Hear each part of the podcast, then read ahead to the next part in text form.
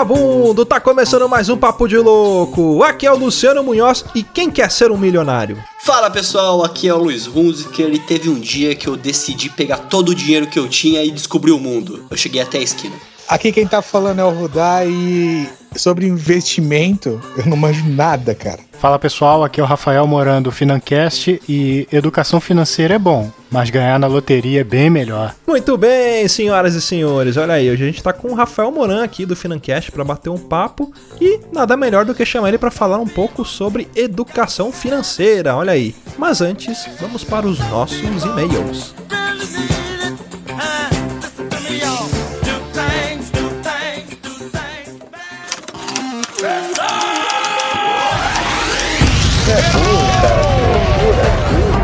é burro, é burro. Que coisa absurda.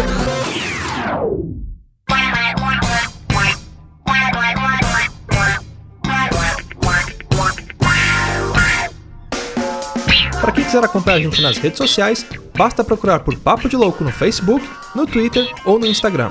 Mas se você quiser bater um papo com a gente, entra lá no nosso grupo do Telegram. Eu vou deixar o link na descrição do episódio aqui no nosso feed. E você sabia que pode ajudar o Papo de Louco a crescer ainda mais? É só se tornar um padrinho. Basta acessar padrim.com.br barra Papo de Louco tudo junto. Toda contribuição é muito bem-vinda e dependendo da sua contribuição, você pode ganhar uma recompensa. Então dá uma olhada lá que tem muita coisa bacana. Além disso, você pode participar de sorteios e promoções exclusivas para padrinhos. Uma outra forma de você ajudar a gente é compartilhando o Papo de Louco com seus amigos e nas redes sociais. Lembre-se sempre de marcar a gente e de usar a hashtag Papo de Louco. Não esqueça também de avaliar a gente lá na iTunes Store, isso é muito importante. Deixando as suas estrelinhas e um comentário bem bacana lá pra gente, a gente consegue ter um destaque no ranking, assim, mais pessoas irão conhecer o Papo de Louco. E por falar em comentários, se você quiser escrever pra gente, basta mandar um e-mail para contato arroba papodelouco.com. E eu também não posso deixar de falar do nosso site, é papodelouco.com. Lá você vai encontrar produtos exclusivos com a cara do Papo de Louco. Então entra lá, rapá, é papodelouco.com.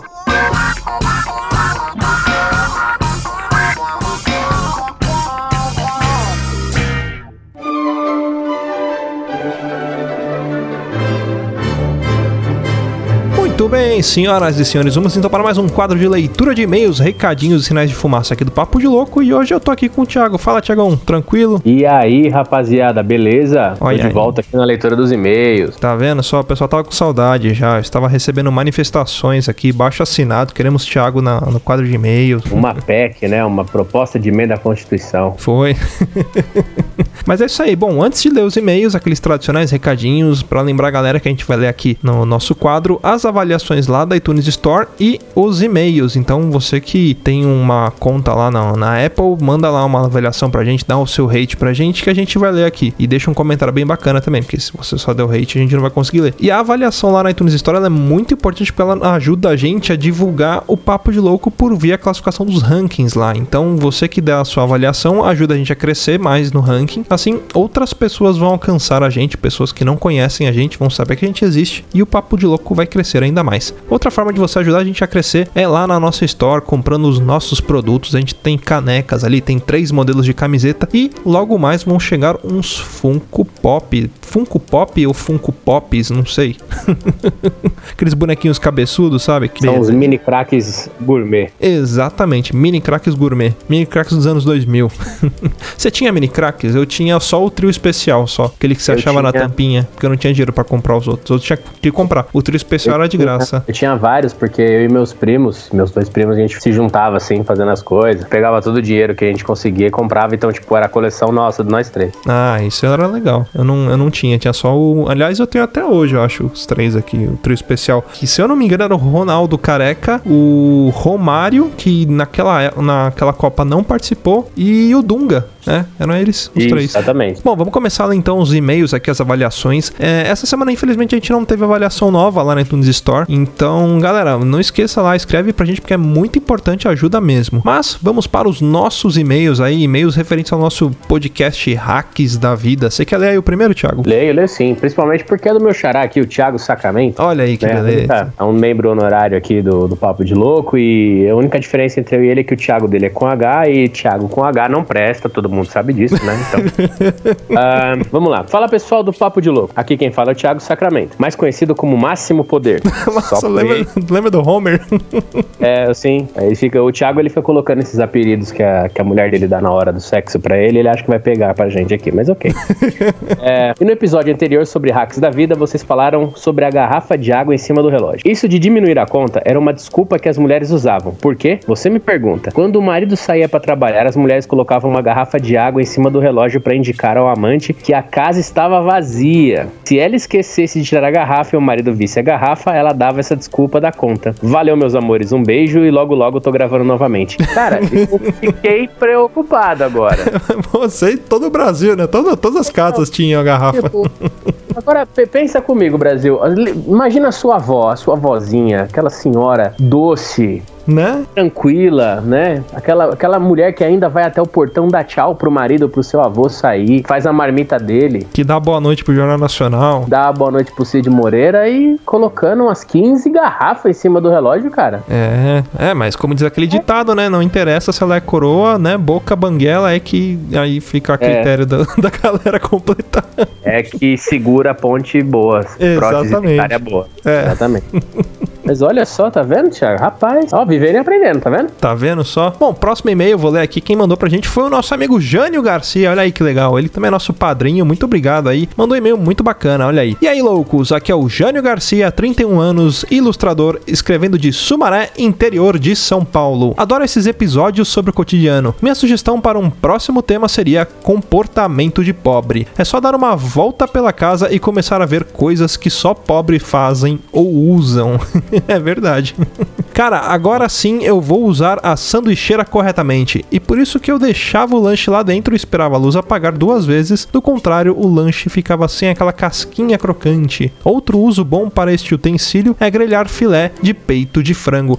É, mas é verdade, né? Depois que a gente aprendeu, é bom que até economiza energia. A gente não precisa mais ligar, tipo, duas vezes. Uma vez só basta, tá vendo? Sim, exatamente. Nos hacks que consigo lembrar para contribuir com este programa de utilidade pública, eu incluo o multiuso do espremedor de alho. Ele mandou um link pra gente aqui, eu vou colocar esse link lá na descrição, lá no nosso post pra você ver lá no site. Que é um canivete suíço da cozinha. Sim, aquele espremedor antigo que tem na casa da sua avó, serve para tirar escamas de peixe, abrir tampa de garrafa, tirar caroço de azeitona e quebrar nozes. Assim como a dobradiça das portas. Cara, eu fazia isso. Eu, eu pegava a dobradiça da porta, colocava ali no, entre o batente e a porta uma noz e fechava a porta, ou abria, né? Dependendo da, da dobradiça, Eu também. pra, pra quebrar nozes, cara. Quem nunca fez Eu isso? também tá, tô ligado nisso aí. Esse espremedor de cozinha eu sabia também, eu só não sabia que dava pra tirar escama de peixe. A da azeitona eu não, não sabia também, não, cara. Eu não sabia. Aquela pontinha que tem um, tipo um pequeno, né, um, Um buraco, um, um um, buraquinho, é. Você põe azeitona ali, aperta o caroço sai. Caraca, olha aí, vivendo e aprendendo. Bom, continuando aqui. Outra maneira de passar sua camiseta é pendurar ela num cabide e deixar dentro do box do banheiro enquanto toma banho. O vapor da água quente vai amolecer o tecido e a gravidade vai deixá-la esticada. Olha aí, vivendo e aprendendo. Se você usa óculos, sabe que a flanelinha só serve para empurrar a sujeira para os cantos das lentes. É, isso é verdade. Eu não uso óculos, mas óculos escuro eu percebo isso. O jeito é ter que lavar com sabão.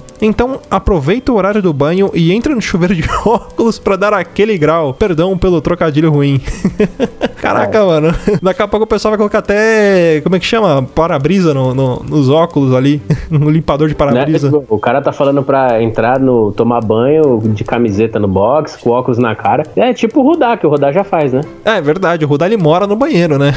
É, o Rudá ele faz churrasco dentro do banheiro. É, na verdade ele é, é como foi dito no cast, né? Ele, todo mundo tem, tem uma casa que, ah, sua casa tem quantos quartos, quantos cozinhas? Ele fala, não, então meu meu banheiro tem um quarto, tem uma, É. Ele mora no banheiro. A casa dele é um banheiro gigante, tipo uma sauna gigante. Igual aquela da sala do, do E-Honda, quando você ia jogar no Street Fighter 2, que tem uma, Uma sauna casa de gigante. banho. É uma casa de banho. É lá que ele mora. Continuando aqui. Se acabar o amaciante de carne, dá pra usar abacaxi. É só espremer um pouco e colocar sobre a carne. Ah, isso eu já sabia também. Putz, eu nem falei no cast, ó. Inclusive tem uns É. macetes que algumas churrascarias fazem, né? De colocar o abacaxi também. E o famoso alho na carne, né? Todo mundo sabe que a carne com alho é a carne do dia anterior, né? Sim. Aquele hackzinho de churrascaria. Bom, aqueles arames arames que usam para fechar as embalagens. Aquilo eu chamo de bigorrido, cara, ou bigorrilho. Eu não sei o nome correto daquilo. De pão de forma são excelentes para organizar os cabos do PC, inclusive no meu cabo aqui do, do meu PC eu uso. Lembro apenas desses hacks. Abraço a todos e até mais. Jânio Garcia. Puxa, muito legal, cara. E eu pior que eu uso mesmo esses, esses, esses arames aí de pão, de, de coisa, eu coloco aqui.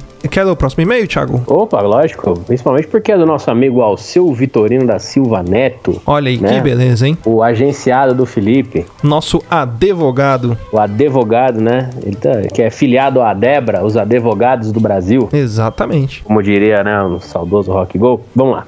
Desculpe a ausência. A faculdade, o estágio, a Guerra Infinita me tirou dos eixos. Mentira, quem quer dar um jeito, quem não quer dar uma desculpa, tá? O seu. Mas agora estou aqui ao seu dispor, nobre host. Olha aí. Falando de Guerra Infinita, o cast da Liga de Papo de Louco foi um dos melhores casts. Está na minha lista de top 10. Mesmo tendo uma lavação de roupa suja, foi muito engraçado. E fiquei com o dedo coçando para desenhar. Mas estou sem tempo. Prometo desenhar no mínimo um de vocês. Neste cast faltou os coadjuvantes, os ouvintes, como ao seu dispor, o super estagiário ou advogado, a Laura, a super química bélica, o semideus da podosfera, o Ageu e o super ouvinte honorário. Porra!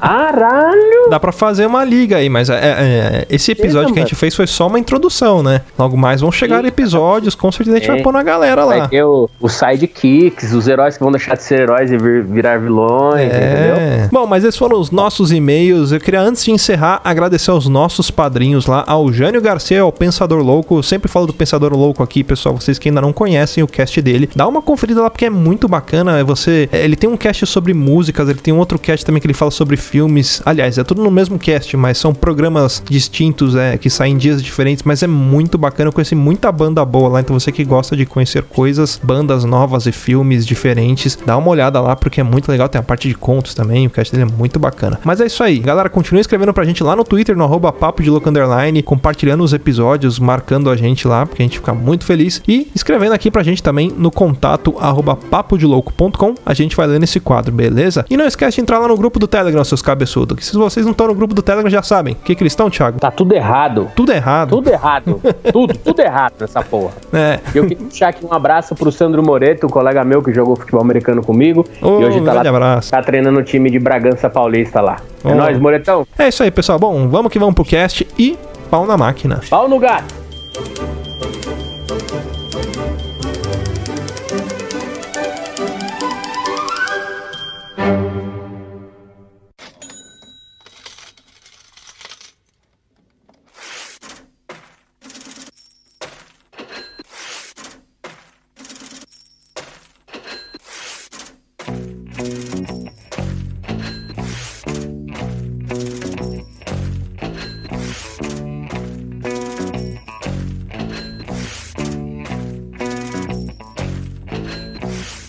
Bora começar mais um cast, mas antes, aquele jabá com os nossos amigos, nossos convidados. Rafa, fala um pouco aí do Financast pra galera, mas primeiramente, pô, muito obrigado por aceitar o convite aí. Tá sempre, sempre com as portas abertas aqui pra participar do Papo de Louco. Mas fala pra galera um pouco sobre o Financast. Eu que agradeço, Luciano, pela, pelo convite, pela oportunidade de participar do programa novamente. E o que, que é o Financast? É um podcast que eu falo sobre finanças, economia, investimentos e empreendedorismo, mas de uma forma bem didática, bem simples mesmo, para aquela pessoa que não manja nada desses assuntos, ser uma porta de entrada para essa pessoa, para ela conhecer um pouquinho mais sobre finanças.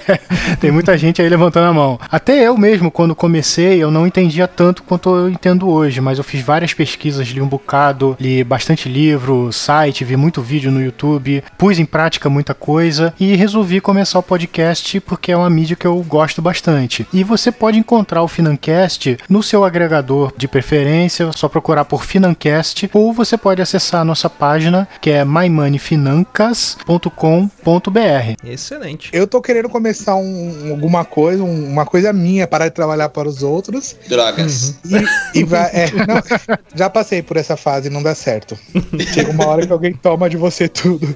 Mas assim, eu preciso muitas dicas daqui. Esse podcast vai servir muito pra mim. Eu vou fazer um bottom, aqueles perca peso agora, pergunte-me como, eu vou botar invista agora, pergunte-me como. Se você fizer do perca peso, dá compra os dois, hein? Olha o combo. Vou usar os dois, um em cada lado, assim, do peito. Mas aqui eu acho que a gente tem alguns perfis. Eu não sei o do. Definiu o do Luciano e o do Rafael, mas o Rudá é o cara que quer investir. Eu sou o cara que quer aprender a guardar. O que, que você é, Luciano? Eu sou o cara que quer parar de trabalhar, cara. Pelo menos parar de trabalhar Ah, para os então eu acho outros. que é, você é- exatamente.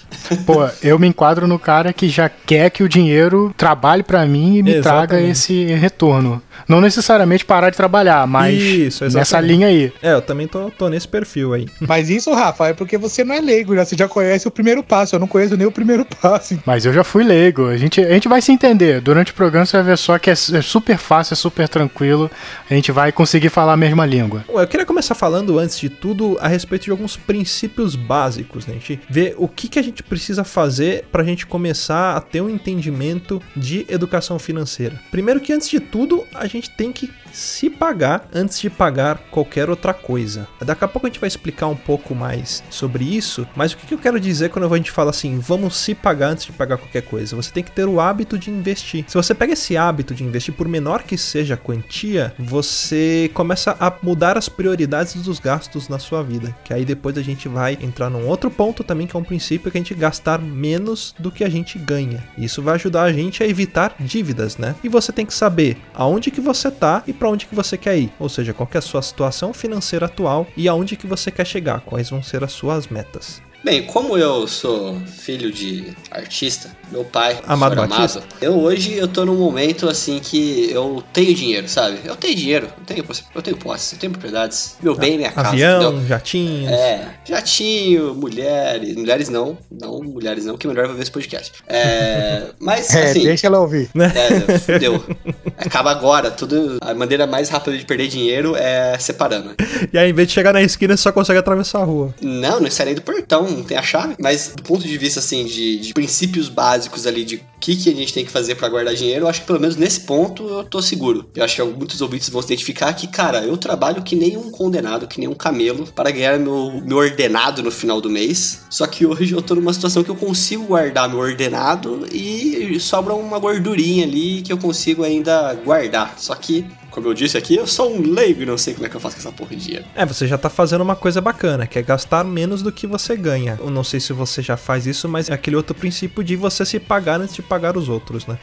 Por, por que, que é importante a gente falar também sobre educação financeira? A gente tá vivendo numa situação em que ao longo dos anos vai se tornar cada vez mais difícil você ter uma aposentadoria se você quer levar uma vida de trabalhar, terminar de trabalhar, se aposentar e viver de aposentadoria. Isso funcionava na época dos nossos pais. A gente tem que ter uma cabeça um pouco diferente porque a forma de se trabalhar hoje em dia é bem diferente. Antigamente você entrava numa empresa, ficava, sei lá, 20, 30 anos ali, fazia sua carreira, ficava a vida toda ali e pronto. É, ali você tinha o sucesso, você não precisava subir de cargo, você não precisava crescer ali e ganhar mais. Você tendo o suficiente para você ficar ali, já já beleza, você conseguiu se manter na empresa, aquela empresa pagava suas contas e você tinha a sua vida ali e era tranquilo. É que antigamente, né, o profissional que era valorizado era o especialista, que era o cara que sabia fazer aquilo e fazia por 10, 20, 30, 40 anos aquele mesmo serviço. Hoje em dia, o cara que é especialista, ele é o cara estagnado, não é o cara, o cara que não vai crescer, não vai mudar. Então,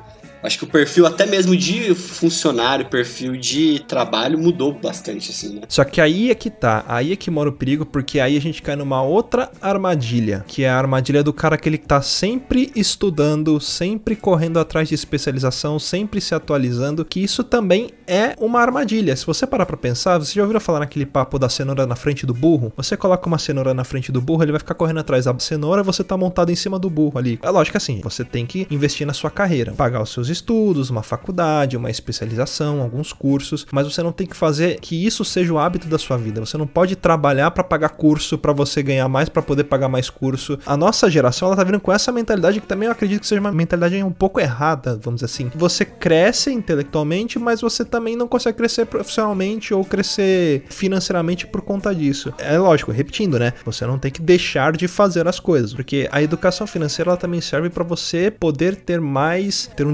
desfrute da sua vida com mais qualidade e de uma forma muito melhor. Quando a gente fala de educação financeira, primeiro a gente está falando de educação. E educação no Brasil a gente sabe que é deficitária. Quando a gente fala de educação financeira no Brasil, a gente está falando de um assunto que é praticamente inexistente na formação da pessoa. Por exemplo, há um tempo atrás, e quando eu digo um tempo atrás, há uns 20 anos, 30 anos, você tinha até uma, certo, uma certa introdução à educação financeira nas escolas. Para você ter ideia, as crianças aprendiam a assinar, a preencher cheque na escola. E hoje em dia qual é a criança que sabe o que é um cheque ou que sabe o que é um cartão. A criança sabe que o dinheiro existe e que ele pode comprar coisas, mas ele não sabe como funciona o dinheiro. E dificilmente o pai tem conhecimento suficiente para passar essa, essa informação para a criança. Então é uma coisa, é, uma, é meio que uma bola de neve. O pai não sabe, a criança cresce também sem saber. E aquilo que você falou, ela é doutrinada a procurar um emprego, a se especializar naquela função. Hoje em dia, mas nem tanto, mas,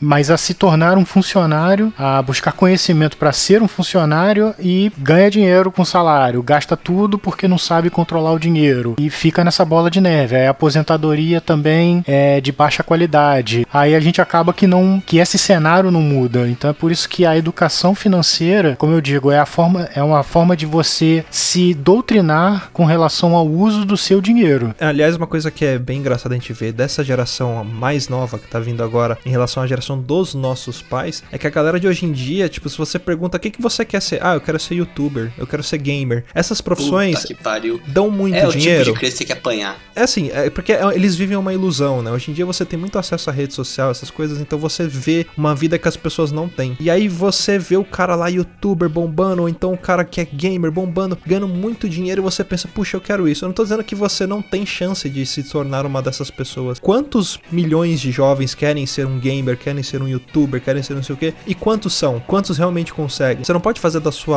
meta algo que não seja tão seguro. Quando a gente fala de educação financeira, a gente fala um pouco sobre segurança financeira. E isso não é algo tão seguro. Se você almejar isso para sua vida, você quer ser um youtuber, você quer ser um, um gamer, quer ser, mas você tiver uma outra condição ali por trás e ter aquilo como um, um, um objetivo secundário, aí eu acho que vale a pena. Por exemplo, a gente aqui do, do Papo de Louco, a gente tem, cada um tem o seu trabalho, né? A gente não vive de podcast. Se por acaso algum dia o Papo de Louco crescer a ponto da gente viver de podcast, podcast é um plus, assim, não, não é algo que a gente se dedicou somente a isso, a gente tem a nossa vida. Então acho que é um grande diferencial também dessa geração, por isso que é muito importante a gente falar de educação financeira e que essa galerinha toda escute para entender, para ver se cai um pouco a ficha também. Seria muito bom viver só de podcast, viver só daquilo que a gente gosta. Exatamente. Mas não é a realidade hoje, né? A realidade é. hoje é que se a gente ficar só, ah, vou fazer podcast, vou virar youtuber, vou gravar vídeos pro, pra internet, seria na época que eu morava na casa dos meus pais pais, que eles bancavam tudo, mas naquela época não tinha internet, não tinha câmera digital, então era uma outra realidade. Exatamente. Bom, mas uma coisa que a gente pode começar falando que eu acho que é muito bacana é sobre aquele princípio básico que a gente falou. Você tem que saber de onde você tá e para onde você quer ir. Mas como que eu vou saber isso? Primeiro eu preciso saber quem eu sou. Para quem leu aquele livro Pai Rico, Pai Pobre, o autor ele coloca um quadrante financeiro e ele classifica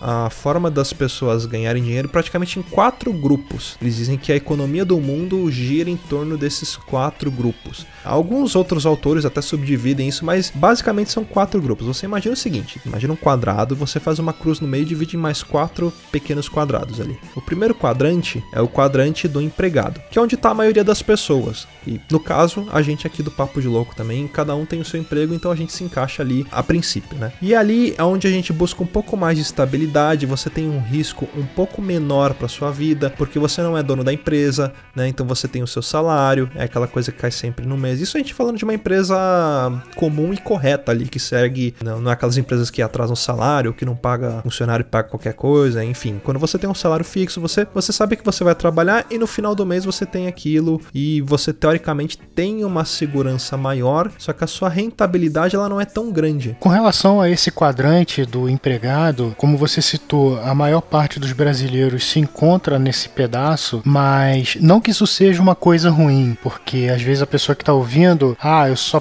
então se eu sou empregado, eu estou no quadrante errado. Não existe quadrante errado. O que existe é você saber qual quadrante você pertence naquele momento, mas nada impede você de permanecer no mesmo quadrante e ser bem sucedido nesse quadrante, ou você mesmo mudar para um outro quadrante, que a gente vai falar daqui a pouquinho, e ser bem sucedido em uma outra área, ou até mesmo fazer parte de mais de um quadrante ao mesmo tempo, que isso também é possível. É, aliás, você pode estar, tá, sei lá, 99% em um quadrante e 1% no outro, só que você fazendo essa transação aos poucos. Vamos supor, eu estou no quadrante de empregado e também de investidor. Só que eu tô com uma porcentagem muito maior em empregado da, das minhas rendas, né? Minha rentabilidade ela vem muito mais do meu quadrante de empregado do que meu quadrante de investidor. E ao mesmo tempo você pode ser dono também. Por exemplo, eu sou dono do papo de louco aqui. Ele não me traz receita, mas se algum dia trouxer receita, eu vou estar em três quadrantes ao mesmo tempo, ou até quatro quadrantes, dependendo se você quiser enquadrar isso como um autônomo e dono de empresa também. O empregado é o famoso que tem depressão de pobre, né? A depressão de pobre só pode durar duas horas, você tem que tem que trabalhar depois, então você não pode ficar depressivo.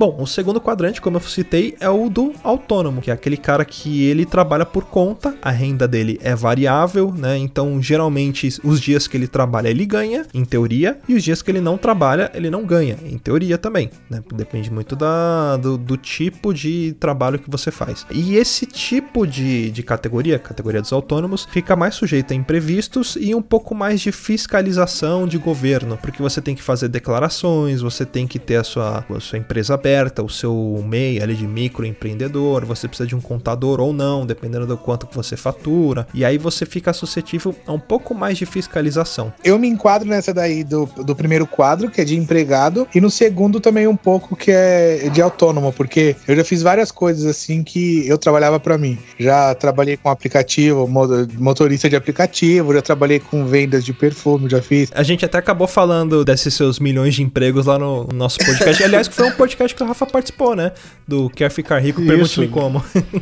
Isso, eu participei desse também. É, o que eu ia falar do quadrante do autônomo é que muita gente acha que quando você vira autônomo, você abre uma empresa, mesmo microempreendedor, individual, você não tendo mais a figura de um chefe, você já está meio que bem sucedido. Hoje eu sou autônomo, não sou mais empregado, eu tô minha principal minha renda principal vem desse quadrante de autônomo e eu te digo que autônomo é um emprego sendo que você trabalha para você mesmo. Você é o seu chefe. Essa que é a diferença entre empregado. Em vez de trabalhar para alguém, você trabalha para você. E às vezes você trabalha muito mais do que o empregado, né? Porque você às vezes não tem nem muito, sábado, muito mais. Domingo. Exatamente, muito, muito mais. E se Mas... você parar, você não ganha. Exatamente. Porque como autônomo, você precisa lidar com todas as áreas do teu empreendimento que outras pessoas cuidavam quando você era empregado. O empregado, ele segue uma função. Dificilmente você vai ter mais de uma função quando você tem um emprego. Como autônomo, não. Você joga em todas as posições do time. Você é o cara que faz a folha de pagamento, você é o cara que compra produto para usar, você é o cara que lava banheiro, você é o cara que atende cliente e por aí vai. Essa é a realidade do autônomo. Se você tá pensando em ser autônomo, é isso que te espera. E na parte de autônomo tem uma, um mal de brasileiro que é a sociedade. Abrir sociedade com o cunhado, abre sociedade com o irmão, só dá cagada, viu? É verdade. o que eu conheço de sociedade que deu merda por causa disso, porque era parentalhada, era amigado, essas porra aí é foda. Mas, Luiz, quer investir? Que seja alguém que não seja parente, que seja amigo, porque uma que pra você dar uma comida de rabo pra você chamar atenção é mais fácil. Porque a pessoa ela acha, ah, eu sou parente, então vai pegar mais leve comigo, entendeu? Qualquer coisa que envolve parente, velho, eu acho que não dá certo. O parente tem essa, esse negócio de, ah, é meu parente, então posso fazer de qualquer jeito, não preciso me dedicar tanto. E não, assim, amigos, amigos, negócio da parte, velho. É isso que a gente tem que entender. Perde o compromisso ali, às vezes, né? É, eu concordo com o que o Rodar falou, ter sociedade com parente realmente é difícil. Hoje, como eu falei, eu sou autônomo, a minha empresa, ela, eu tenho mais dois sócios, um é meu pai e outro é minha noiva, e a gente já tá com o negócio indo pro sexto ano. Assim, não é que é difícil, tem suas partes boas e suas partes ruins. Parte boa é que como é uma pessoa que você já já conhece há bastante tempo, tem plena confiança, você pode falar basicamente o que você quiser, não tem meias palavras. Mas também é mais difícil quando a coisa precisa tomar um certo caminho, aí você às vezes deixa de falar ou de se impor de uma certa forma porque você pode deixar a pessoa meio chateada. Às Tem leva pessoal, coisas assim. né? Exatamente. Mas eu acho que a sociedade como um todo, seja com parente, claro, tem um certo plus. Mas a sociedade como um todo geralmente dá errado, como o Luiz falou, mal de brasileiro. Acho que porque a maioria das pessoas elas não sabem como lidar com a coisa, como ser um Como se empresário. portar. Exatamente. Então fica naquele jogo de deixa que eu deixo. Ah, eu faço uma so- sociedade com o Luciano com papo de louco. Aí ele espera de mim uma coisa que eu não vou entregar, que eu não, não, não estou entregando. Aí eu passo a esperar dele a mesma coisa. Às vezes não tem alinhamento. Então o Luciano às vezes é despreparado e eu também sou. Aí dois despreparados você não chega a lugar nenhum. E por aí vai. Aí a sociedade acaba minguando. É, e assim, no seu caso, ainda é uma sociedade entre pessoas que você tem muita proximidade, né? Exato, exato. Foda é quando é sociedade, tipo assim, ah, é a sociedade eu e meu cunhado, eu e, sei lá, meu primo. Aí começa a foder, né?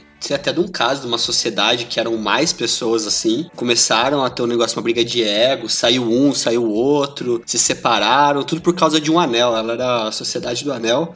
No, no final deu certo, mas teve um monte de problema no caminho. Caraca. Eu tô achando que vai ser um negócio sério, mano. Ele...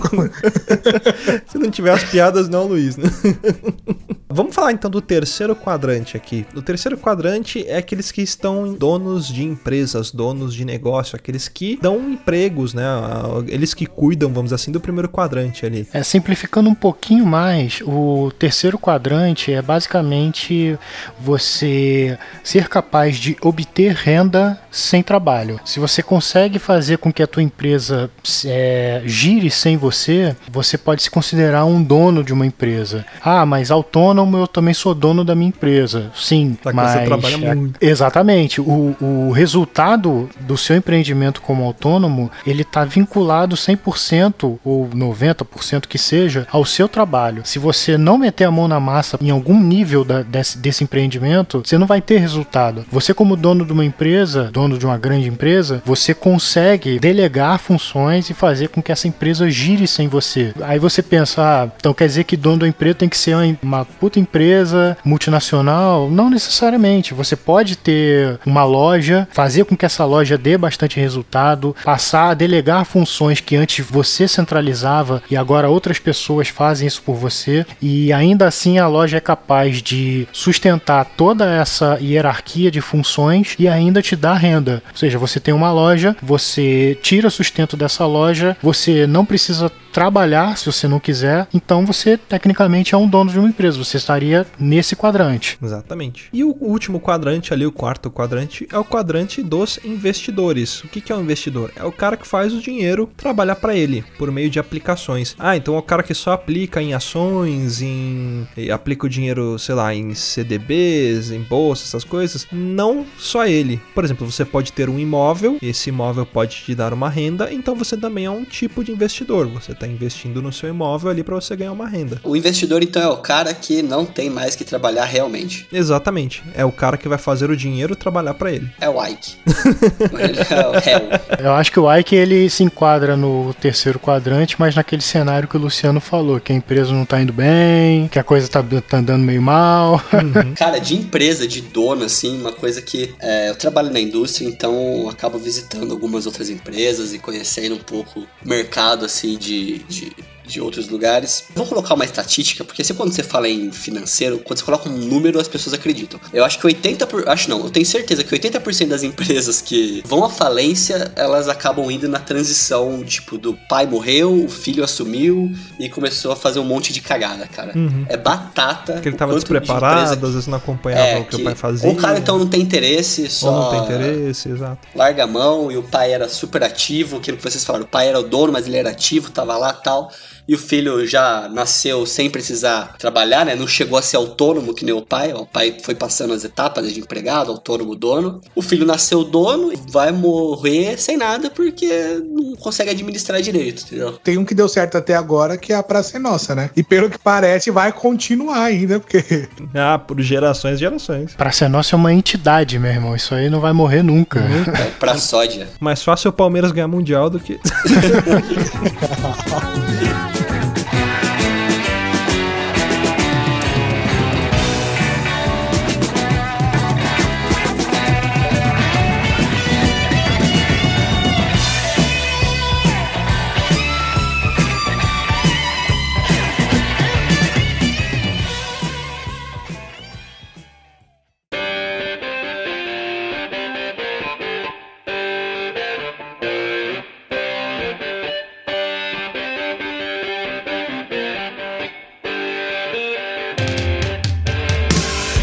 mas agora que a gente meio que se categorizou ali, que você se localizou, você ouvinte aí, você já sabe mais ou menos em qual quadrante que você tá, como que funciona, né? A gente precisa definir então aquilo que eu falei no começo, aonde que você tá e para onde que você quer ir. Para isso, quando a gente fala aonde que você tá e para onde que você quer ir, a gente tá falando de dinheiro. Então, qual que é a sua situação atual? Como que você, se você tá no vermelho, você não tá? Então é muito importante a primeira fase pra gente conquistar a nossa liberdade financeira é a fase de controle de dívidas e gastos. Então é muito importante você saber de onde seu dinheiro vem e para onde seu dinheiro vai. Quais são as suas fontes de renda? Se você só recebe salário, se você tem imóvel e você recebe aluguel, mas você também trabalha, e quais são os seus gastos? E aí quando a gente fala de gastos, é muito importante a gente dividir em algumas subcategorias ali. Não, não se preocupa em, em, decorar essas coisas, mas vocês têm que entender mais o conceito e, e aplicar isso, né? É, você tem que saber que você tem que ter os seus gastos, vamos dizer assim, essenciais, né? E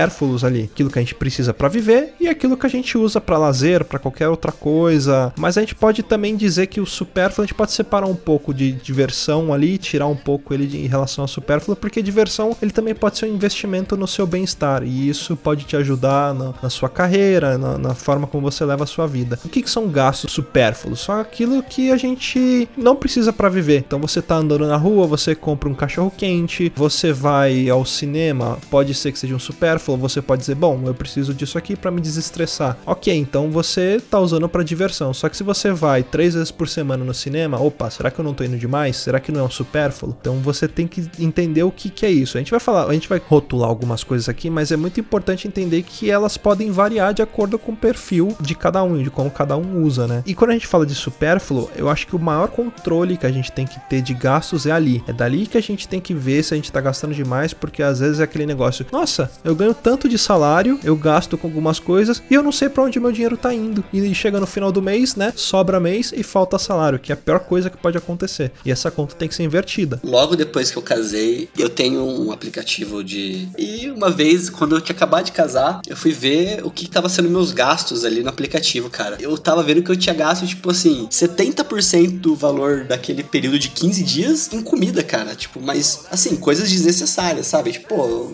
não quero cozinhar, vou fazer um lanche. Ah, mas tipo, seguido, sabe? Segunda, terça, quarta, quinta e sexta. Eu peguei e falei, opa, peraí, tem coisa errada aqui. Tô gastando demais com essa porra. Daqui a pouco eu vou estar tá balofo obeso. Que nem eu.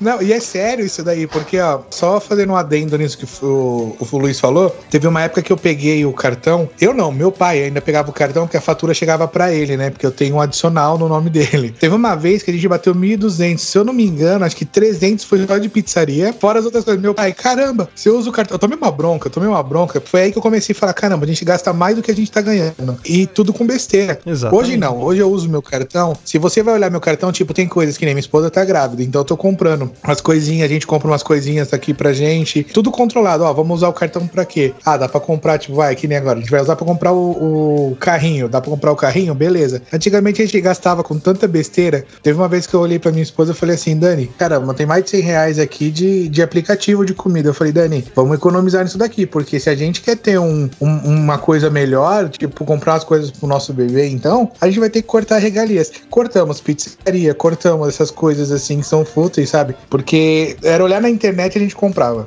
Uhum. É, então, é, isso, tá. isso é uma coisa que a gente tem que evitar. Gastos impulsivos. Às vezes até, por exemplo, sei lá, você tem a sua geladeira na sua casa, mas é você tá andando na rua, você passa na frente de uma loja, você vê aquela geladeira de inox, tem aquela torneirinha para sair água na frente. Eu já falei que adolescente que gosta de beijar na boca, adulto Exato. gosta de cozinha de inox. Exatamente. É, mas é verdade, o pessoal gosta de, de panela colorida, de cooktop, de exaustor, de não sei o que. E às vezes você tem uma geladeira na sua casa que ela faz as funções que qualquer outra geladeira faz, mas você vai lá e financia uma outra geladeira porque você quer uma geladeira de inox, simplesmente para massagear o seu ego ali. Eu não tô dizendo que a gente não tem que ter, que a gente não tem que ter bens legais, coisas bacanas, que a gente tem que viver com o básico sempre ali, mas é, é a gente vai entrar num ponto mais para frente que a gente tem que primeiro acumular alguns ativos para depois a gente ter alguns gastos, né? A, a grande diferença entre os caras ricos, né, e, e, e os pobres é que os ricos é que eles, eles têm uma Exato. Não, basicamente isso. Mas por que, que eles têm dinheiro? Porque eles têm uma coluna de ativos muito maior do que de passivos. Mais pra frente a gente vai falar sobre isso. Então vamos segurar que daqui a pouco a gente chega lá. Cara, eu tenho que eu tenho que só fazer um adendo aqui, uma meia culpa minha, que eu tenho um vício, cara. Eu sou viciado em comprar mangá, cara. Mas isso é um hobby, cara. Se você tem um controle sobre isso, Tá, ok. é, tá. Agora Hoje é se- hobby, já foi vício. É, então, se você gasta muito, não sabe o quanto que você tá gastando.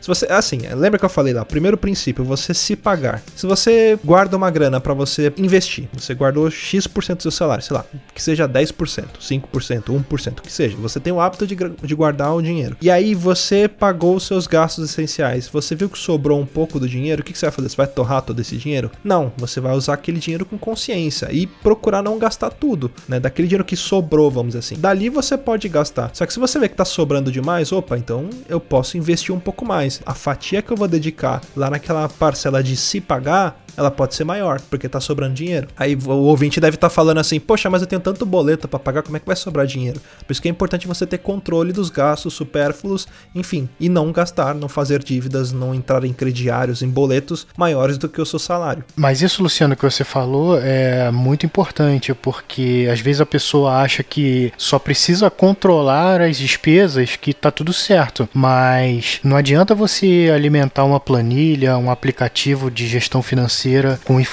todo dia direitinho, se você não faz um acompanhamento do que, que você está lançando, se você não faz um- uma análise do que, que você está consumindo e o que, que você pode cortar, porque a vida é feita de escolhas. É característica do ser humano, primeiro, querer tudo imediatamente e querer mais do que a gente é capaz de ter. Até porque dinheiro é finito, mas as nossas vontades, as nossas necessidades, elas são infinitas. A gente pode desejar aquilo que a gente imaginar, que a gente conseguir imaginar. E a educação financeira tá justamente para fazer com que você consiga é, controlar o seu dinheiro de forma a priorizar e realizar aquilo que você vai conseguir. Nem por toda a sua vida você vai conseguir comprar tudo aquilo que você gostaria de ter. Isso nunca vai acontecer. Por mais podre de rico que você seja, quanto mais dinheiro você tem, mais coisas você quer. Então vai chegar num ponto que você não vai conseguir realizar tudo. Por isso que que o Luciano falou, os ricos eles são ricos porque eles sabem o que eles querem, aí eles conquistam aquilo. E eles Depois sabem eles conquistam outras coisas. que eles vão comprar aquilo que eles querem? Exato. É diferente da pessoa que tem menos recursos, que quer tudo ao mesmo tempo. E você não vai conseguir tudo ao mesmo tempo. Então é por isso que é muito importante você não só fazer o controle financeiro, não só fazer o registro das suas operações financeiras, tanto dos seus recebimentos quanto do- das suas despesas, mas fazer uma análise fria e olhar com o que, que eu estou gastando, para onde está indo o meu dinheiro. Pô, eu tô gastando muito com pizza, com, com lanches. Por que, que eu tô gastando 100 reais por mês com lanche? 200 reais por mês? Será que eu não consigo reduzir um pouquinho aqui para sobrar um pouquinho para uma outra coisa? Às vezes para eu ir no cinema, para eu fazer alguma outra coisa. Que aí você finalmente consegue parar de dar aquela desculpa de ah, mas eu não tenho dinheiro para isso. O destino do seu dinheiro é você que decide. Então é por isso que é muito importante você saber gerir o seu dinheiro, de onde ele tá vindo e para onde ele tá indo. Agora a gente tá falando sobre controle, é muito importante você ter sempre ou uma planilha em que você possa fazer o controle desses gastos e do que, que é essencial, do que, que é supérfluo. Você pode colocar isso em colunas ou em categorias. Eu tenho o hábito de só usar o cartão do banco, seja para débito, seja para crédito. Então todas as transações que eu faço, elas são registradas. Eu evito sacar dinheiro para usar. O que, que acontece? Eu uso um aplicativo que ele tem acesso à minha conta do, do banco, um aplicativo seguro, não vou falar o nome porque eles não estão pagando nada, mas esse aplicativo, tudo que eu gasto, ele já categoriza. Então, se eu fui no mercado, ele fala gastou com compras. Se eu tenho uma conta de luz em débito automático, ele vai falar dinheiro foi para conta de luz. Se eu invisto, ele fala foi para investimento. Então, ele já categoriza automaticamente para mim. Se você tem uma planilha, você tem que fazer isso manualmente, então você tem que tornar um hábito de fazer isso sempre. O uso da planilha, na minha opinião, é mais indicado para quem nunca fez controle financeiro nenhum, quem não tem nenhum tato com controle financeiro, quer começar por algum lugar. Acho que a planilha realmente é um bom ponto de partida. Mas o que eu realmente sugiro é que seja utilizado um, como, como o Luciano falou, um aplicativo mesmo de celular, não precisa ser um programa de computador, um site, nem nada disso. Um aplicativo simples de celular que faça essa categorização para você do que, que você gasta, do que, que você ganha, para onde vai seu dinheiro e que você consiga acompanhar isso com o tempo, já vai te ajudar pra caramba. Hoje eu também uso aplicativo, mas eu uso planilha também em complemento do aplicativo porque eu, eu gosto de planilha, eu gosto de gráficos e, e, visualizar as informações de uma forma que geralmente os aplicativos eles não dão. Mas isso é preciosismo meu. Mas você não necessariamente precisa de uma planilha e aplicativo, você pode ficar ou com um ou com o outro, e eu fortemente sugiro que você use um aplicativo. Eu uso os dois também, até porque algumas coisas é, o aplicativo não faz de forma automática. Por exemplo, se você tem o hábito de investir e você tem uma conta em uma corretora para fazer investimento em ações, o aplicativo aplicativo ele não consegue conectar com essa conta. Então, ou você vai ter que imputar os dados manualmente, ou você vai ter que controlar aquilo de forma separada, né? Aí eu, nesse caso, eu prefiro separar. Eu queria só fazer uma pergunta. Luciano, você falou esse negócio de investir. Eu até agora, assim, que nem eu, eu não tenho minha casa própria, pretendo logo. Montar o meu negócio também é uma coisa que já tô, tô visando isso. Mas eu pago um carro, isso seria uma forma já de começar a investir? Já tô começando a controlar esse negócio de gastar menos, o limite do cartão diminuir diminuir. Isso, é, isso é legal, mas depende. Mais pra frente a gente vai falar um pouco a respeito de o que, que é ativo, o que, que é passivo. Um carro, naturalmente, ele é um passivo, é aquilo que te tira dinheiro. Só que se você usar esse carro para trabalho, ele se torna um ativo. Entendi. Tem muito a forma de como que você usa o seu bem. Coisa que, que é bem importante a gente falar, o Rudali citou, fala sobre carro, e me lembrou de uma coisa que é a respeito de financiamento. Quando você financia alguma coisa, você, vamos supor, você vai comprar um carro e aí você financiou em 30 parcelas. E aí, sei lá, 30 parcelas de 400 reais. Como que ele é feito esse financiamento? É, as parcelas, elas, elas ilusoriamente, entenda que esse ilusório estou fazendo entre aspas, elas têm o mesmo valor, mas elas não têm o mesmo valor. O que, que eu quero dizer com isso? As primeiras parcelas, elas têm menos juros do que as últimas parcelas. Ah, mas elas não são todas iguais? Não. Se você chegar no banco e falar assim, olha, eu quero pagar a primeira parcela do meu boleto, vamos supor que seja de 400 reais, e eu quero pagar a minha última parcela do boleto. Aí ele vai calcular, vai reduzir reduzir os juros, vai te falar: bom, a sua segunda parcela vai sair por, sei lá, 150 reais. E aí, às vezes, compensa você pagar a primeira e a última parcela, pagar 550 reais, do que você pagando, pagando, pagando e pagar 400 reais em todas. Por que, que isso acontece? Eles usam uma coisa, uma forma de cálculo de juros que é o de amortização. O juros ele é jogado pro final e ele vai vindo para frente. Então, se você optar no banco para pagar a primeira e a última, e tomem cuidado quando vocês forem fazer isso, porque às vezes você vai chegar no banco, como aconteceu comigo de chegar lá e falar assim: ah, eu quero pagar a primeira e a última. E aí o cara sacar a primeira e a segunda folha do boleto, que registrar as duas como pagamento. Eu falei: não, eu não quero pagar a primeira e a segunda, eu quero pagar a primeira e a última. Quando você faz isso, você tá tirando juros e o banco tá ganhando menos dinheiro. E o funcionário do banco, ele é instruído a ganhar dinheiro pro banco. Então você tem que ficar muito esperto com isso também. O banco é uma entidade do, do inferno que veio para te fuder, então. Exatamente. Essa daí do carro eu já tinha ouvido falar.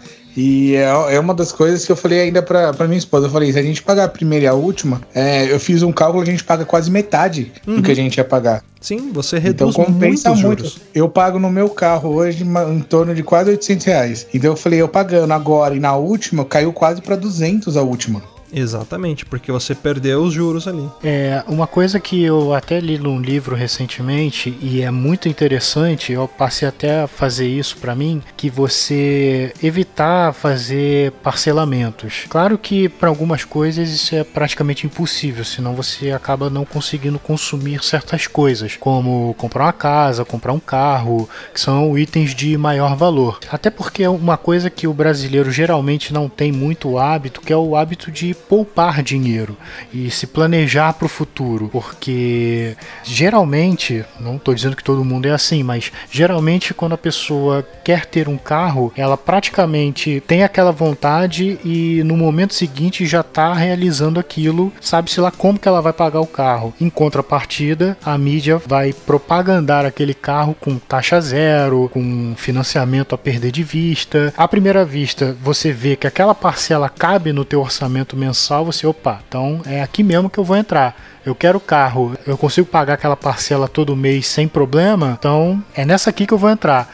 Mas ela não, mas aí a pessoa não consegue enxergar, até com um conceito básico de matemática financeira, de que no final do financiamento ela gastou dinheiro suficiente para comprar dois carros. E além disso, você tem os gastos com o carro, né? Você tem PVA, você tem gasolina, você tem depreciação do veículo. Se você comprou um carro zero, que é o sonho do brasileiro é comprar o carro zero no boleto ali pagando as prestações, você vai ter que fazer as revisões. Revisões em concessionárias são muito caras, então você tem que pôr isso em conta também e não pensar na prestação. Fazer isso que o Rafa falou de poupar uma grana. Ah, mas eu não tenho condições de pagar o carro inteiro à vista. OK. Então você guarda X%, sei lá, 30%, 40% e diminui e evita parcelas que sejam muito próximas do seu orçamento. Uma outra coisa que a gente pode falar também, ainda nessa primeira fase aí de você ter um, um controle de dívidas e gastos, né? É você também entender o que, que é ativo e passivo, antes da gente prosseguir para a próxima fase. Lembra que eu falei, né? Eu comentei, bom, os ricos, o Luiz até brincou, eles são ricos porque tem mais dinheiro. E eu falei, bom, é porque eles têm uma coluna de ativos maior. Vamos imaginar o seguinte: você vai pegar, sei lá, Excel e separar duas colunas aí: colunas de ativos e colunas de passivos. Ativo, para ficar fácil de memorizar, pensa assim: é aquilo que me ativa financeiramente, aquilo que me traz uma coisa positiva. Então, é tudo aquilo que te traz dinheiro. Então, pode ser o seu salário, pode ser um recebimento de aluguel, pode pode ser um rendimento de poupança, que a gente vai falar sobre poupança daqui a pouco, um rendimento sobre qualquer outro tipo de investimento, recebimento de herança, de alguma prestação de serviço que você fez. Isso é ativo. O que, que são passivos? É tudo aquilo que você perde dinheiro, um imóvel, um carro, gastar com comida, com roupa. Só que passivo, ok. Lembra que eu falei do Rudá? O Rudá falou de, de investir no carro dele. Então isso pode ser um ativo. Ele pode ser um passivo porque ele está pagando a mensalidade, mas ele também pode tornar tornar aquele bem ali, aquele passivo, num ativo, que ele tá ganhando dinheiro com aquilo. Então isso pode variar, tá? Essa coluna, você tem que pensar se aquilo está te trazendo dinheiro ou se está te tirando dinheiro para você colocar no ativo e no passivo. Então, dependendo do que for, às vezes o mesmo, o mesmo objeto ali, ele pode estar ou em uma coluna ou em outra coluna. A gente tem diversas é, subcategorias ali do que, que é ativo circulante, né? Passivo, não sei o que, mas a gente não vai entrar tanto em detalhe. Eu até recomendo um cast que o Rafa fez que ele fala mais sobre sobre isso. Então,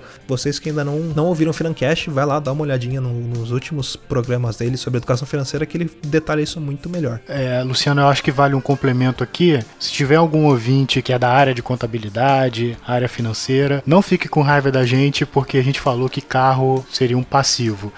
Rudá, você que estava com essa dúvida, contabilmente falando, o carro ele é um ativo. Por quê? Em termos contábeis, ativo são todos os seus bens e direitos. É tudo aquilo que lhe pertence, seja físico ou seja intangível. Por exemplo, se você tem o Luciano, que, que é o criador do Papo de Louco, ele tem a marca, ele tem a logo, então isso é um ativo para ele. É um bem intangível, mas é algo que pertence a ele que tem um certo valor a casa que ele tem, o carro que ele tem, são bens que pertencem a ele. Conta no banco, investimentos, dinheiro a receber, isso tudo são ativos, são direitos que ele tem para receber ou pertences dele que são pertences financeiros. Já os passivos, contabilmente falando, são obrigações e dívidas que você tem para pagar com terceiros. Se você tem boleto para pagar, se você tem financiamento, tem, carnê, isso boleto sempre tem. tem. Né? boleto é o que mais tem. Isso são passivos. Isso é como a regra contábil diz. O que o Luciano está propondo aqui, e isso você vai encontrar nesse livro do Pai Rico, Pai Pobre, e se você não, se você não leu esse livro, eu recomendo bastante. Acho que eu já li umas duas ou três vezes esse Ele livro. Ele é um livro curtinho é... também, é fácil de ler. Exato, é uma leitura bem curta, é uma leitura bem simples e fácil. Você lê o livro em. Até se você não tiver muito hábito da leitura, acho que em uma semana você mata o livro tranquilamente. Mas o livro propõe que a gente enxergue esses itens sob uma outra ótica. No caso, o que o Luciano propôs, de itens que te tragam dinheiro e itens que te tirem dinheiro. Então é uma ótica válida, porque se você considerar o teu carro como um item de, de consumo e lazer, é um item que não vai te trazer retorno financeiro nenhum, porque você só vai gastar com ele, com estacionamento, se for o caso, combustível, revisão, nem me lembro o que eu tenho que fazer do meu também. É, combustível, então, que minha Nossa Senhora, combustível, não sei como é que tá em São Paulo, mas aqui no Rio tá complicado. Ao contrário, se você tem um carro que vai fazer é, carro de som, serviço de carro de som, é, Correr é, elegante correr elegante, bem, bem observado. Isso tudo vai te trazer dinheiro. Então é um item que você vai gastar dinheiro com ele, ou até mesmo o taxista, motorista de aplicativo, o carro acaba sendo um ativo, porque apesar dos gastos que ele vai ter de manutenção para manter aquele item funcionando, é um item que sem ele ele não consegue renda. De novo, pessoa que faz contábeis, não fica com raiva da gente, é só um outro ponto de vista, tá? É aquilo que eu falei, a gente tá tentando falar de uma maneira simples para que a galera que seja leiga entenda, né? A gente não. Então, o pessoal de contábeis, por favor, não manda e-mail xingando a gente, falando que a gente só deu canelada. A gente tá tentando levar pra linguagem mais simples possível, tá? Esse podcast, ele tá sendo uma verdadeira aula para mim. Eu, eu tô muito quieto aqui porque eu tô praticamente anotando. Eu tô com um caderninho aqui assim, ó, já anotando tudo. Que eu falei, meu, eu vou usar muito isso na minha vida. Eu sou o tipo de pessoa que a minha esposa até brigava comigo, porque eu, eu era assim: entrava lá é, na internet, aí tava compre em 15 vezes sem juros. O negócio era tipo 30 reais. Eu falei, quantas vezes sem juros? Faz até 15? Eu falei, faz em 15. Tipo, é, eu parcelava parcelas de 2 reais por mês, né? 2 reais, mas é sem juros. Então eu parcelava no máximo que dava. Hoje eu já evito fazer isso. No máximo, duas, três parcelas, no máximo, pra não pesar tanto. Porque eu falava, mano, eu ficava pagando uma coisa, chegava na décima parcela, eu falei, que isso que eu tô pagando aqui ainda? Que eu nem sei que eu tô pagando, eu tô pagando aqui. Isso aí que o Rodar falou é muito importante porque um dos maiores problemas é você ter várias compras, várias parcelas parcelas de valor pequeno. Essas parcelas menores, quando você junta tudo, meu amigo, é uma bola de neve sem fim. Então, evitar esse tipo de, de gasto. Se você quer comprar alguma coisa, independente do valor que seja, se você tiver um mínimo de planejamento financeiro para já eliminar aquela despesa ali no ato, é a melhor coisa que você vai fazer, porque você não vai levar a despesa para frente. E nessa hora, vale aquela ve aquele velho pensamento de a pior coisa que você pode parcelar no cartão é comida, porque você comeu, já foi no banheiro, eliminou e você ainda tá pagando a comida. Então, evitar esse tipo de coisa.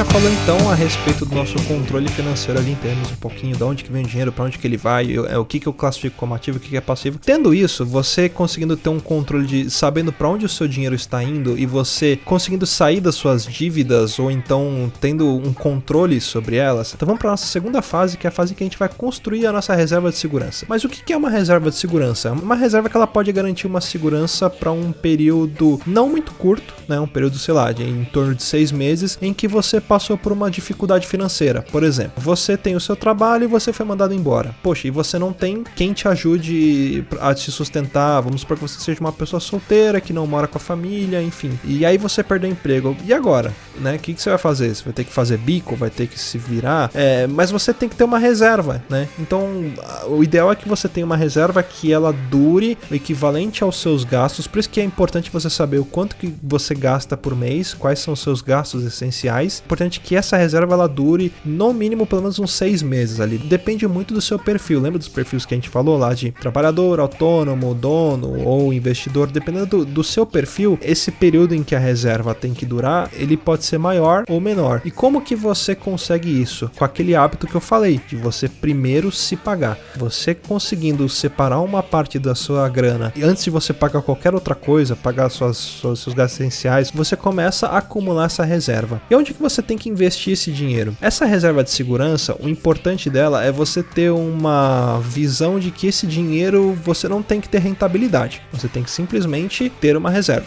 Então é aconselhável que você tenha um perfil mais conservador até você conseguir conquistar essa reserva de segurança. Quando eu falo perfil conservador, o que, que é isso? É um perfil em que você vai ter um investimento de alta liquidez, ou seja, que você vai conseguir resgatar esse dinheiro o mais rápido possível caso apareça uma emergência. Vamos supor que você tenha a sua casa casa e de repente sua casa destelhou porque deu uma chuva muito forte. Você precisa desse dinheiro rápido para você contratar pedreiro, para você comprar material, enfim, você precisa desse dinheiro rápido, não é alguma coisa que você vai demorar alguns meses. E que ele tem uma rentabilidade fixa, que você saiba o quanto que ele vai render. Existem outros tipos de investimento? Sim, existem. Assim como eu falei de alta liquidez, você tem os rendimentos de baixa liquidez, você tem de renda variável. E aí você pode brincar um pouco nisso com o seu perfil. Você pode ter um perfil conservador, em que você busca uma rentabilidade mais fixa, você pode ter um perfil moderado, que você pode ter uma, uma rentabilidade que ela seja fixa, mas ela tem uma variação pequena ali, ou você pode ter um perfil mais agressivo. Vou jogar tudo em rinha de galo aqui vendo o que vai dar. Não, brincadeira. Você põe em ações, alguma coisa que seja mais agressiva ali. É, Luciano, eu acho que tão importante, até para destacar, tão importante quanto ter uma reserva de segurança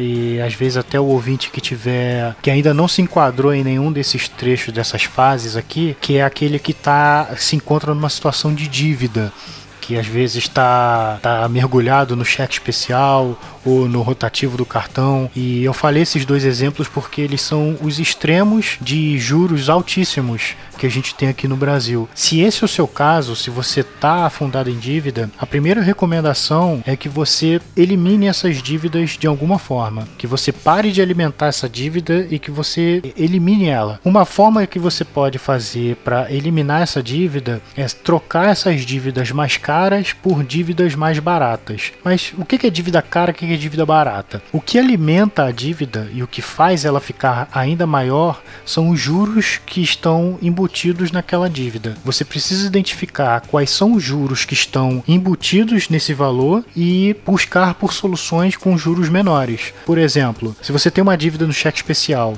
com juros de 100% ao ano e você pega um empréstimo com juros de 10% ao ano para pagar essa dívida, cara, é muito mais jogo você pegar esse empréstimo, porque sai muito mais barato você pagar a parcela do empréstimo do que do cheque especial, que tecnicamente é o mesmo valor nesse exemplo, mas que os juros, a diferença de juros é muito grande. Até porque se você está nesse quadro de dívida, dificilmente você vai conseguir montar uma reserva de capital. Então acho que você, se você está nessa situação, você tem que começar por aí. Elimina a dívida, não se preocupa com o investimento agora. Primeiro você tem que fazer com que o dinheiro pare de sair para então fazer com que ele comece a sobrar. Isso, tem que primeiro estancar o sangramento para depois começar exatamente, a se recuperar exatamente. Ali. Eu tenho uma situação que a minha excelentíssima esposa, ela é uma pessoa que nasceu na década errada. Ela sempre sacava o salário todo dela, só não guardava no colchão porque o colchão dela não tinha buraco embaixo, não tinha cartão, não tinha nada. E depois que a gente casou, tudo mais, eu comecei a convencer ela a tentar guardar o dinheiro e depositar, usar cartão de débito, tudo mais, que ela não tinha nem cartão de débito, pra ter uma ideia, cara. Nós temos uma reserva ali de segurança, temos um dinheiro guardado ali para ir fazendo as coisas, tudo mais. No nosso perfil, tipo, pessoas pessoas que guardam uma porcentagem, sempre tenta guardar uma mesma porcentagem do salário. Qual que é o tipo de investimento assim, para quem quer começar investindo, o ideal assim, para o cara que é um empregado, que tá começando a guardar, que quer ter uma reservinha ali e não quer ter que render meio por cento da que a poupança rende, quer tentar ganhar uma coisa a mais ali. Então, é, o que eu ia dizer, se você não tem o hábito de fazer investimento, de, de lidar com esse tipo de investimento e às vezes até tem um pouco de receio, porque às vezes a pessoa a, sabe que, que esse tipo de investimento, esses outros investimentos conseguem te dar um retorno maior, mas quando começa a sair um pouco da, daquela esfera dele de que não é tão simples quanto depositar o dinheiro na poupança, você precisa executar algumas ações a mais para que aquele investimento aconteça, isso acaba sendo às vezes uma barreira e a pessoa acaba achando que não vale a pena o esforço. Se a pessoa não tem o hábito de poupar, eu acho que colocar o dinheiro na poupança ainda é uma boa opção, porque cenário da poupança hoje, hoje a poupança, por, por mais michuruca que seja rentabilidade, ela ainda consegue superar a inflação em alguns casos. Então, isso é outra lição. Se você vai fazer um investimento, a primeira coisa que você tem que identificar é se aquele investimento consegue te retornar mais do que a inflação. E, lembrando, a inflação é o que tira o poder de compra do seu dinheiro. Se o retorno do seu investimento não consegue superar a inflação, então você perdeu todo o seu dinheiro. É como se você tivesse uma nota de 10 reais que não valesse nada. Mas voltando à recomendação, se você já é uma pessoa que tem dinheiro na poupança e está procurando uma coisa melhor, você pode começar com alguma coisa de baixo risco que é, e é tecnicamente fácil de lidar, que é um tesouro direto, títulos do governo, um CDB, dependendo do caso, mas isso aí acaba sendo até um pouquinho mais avançado do que o Tesouro Direto.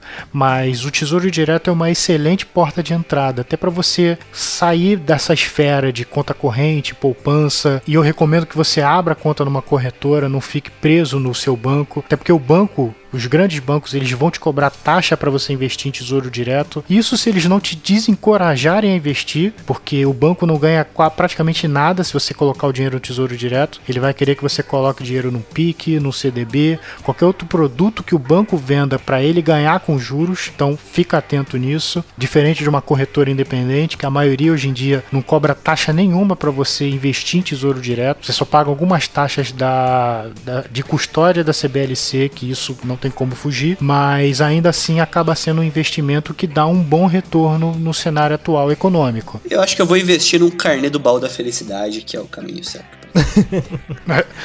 Acho que nem o Silvio investe mais no carnê. losango, losango. O que eu queria saber, assim, que nem. É interessante saber esse negócio de tesouro direto, que nem eu que nunca investi, nunca. É, até poupança. Eu, eu, já pensei em abrir uma poupança, colocar um dinheiro, só que eu não, não tive essa oportunidade ainda. O tesouro direto agora, como que. É, eu não sei nem bases de como você põe, onde você procura, é, como que eu faço para saber sobre tesouro direto. O banco, eu sei que se eu chegar lá e falar, eu quero abrir uma poupança, eles vão ficar felizes e vão me indicar. Só que Tesouro Direto, onde que eu procuro? Como que eu faço para começar a investir nisso? Então, o Tesouro Direto, você tem o próprio site, o site oficial do Tesouro. Lá no site, você, eles têm praticamente um curso gratuito do que que é o Tesouro Direto, como é que ele funciona e como você faz para investir. O Tesouro Direto é basicamente o seguinte: são títulos de dívida pública que são disponíveis, são disponibilizados para a pessoa física. Traduzindo, o governo ele precisa de dinheiro para financiar suas atividades. E de onde vem esse dinheiro? Uma parte vem dos impostos que a gente paga. Não estou falando a parte que é que, que, de caixa 2, que é roubado, nem nada disso.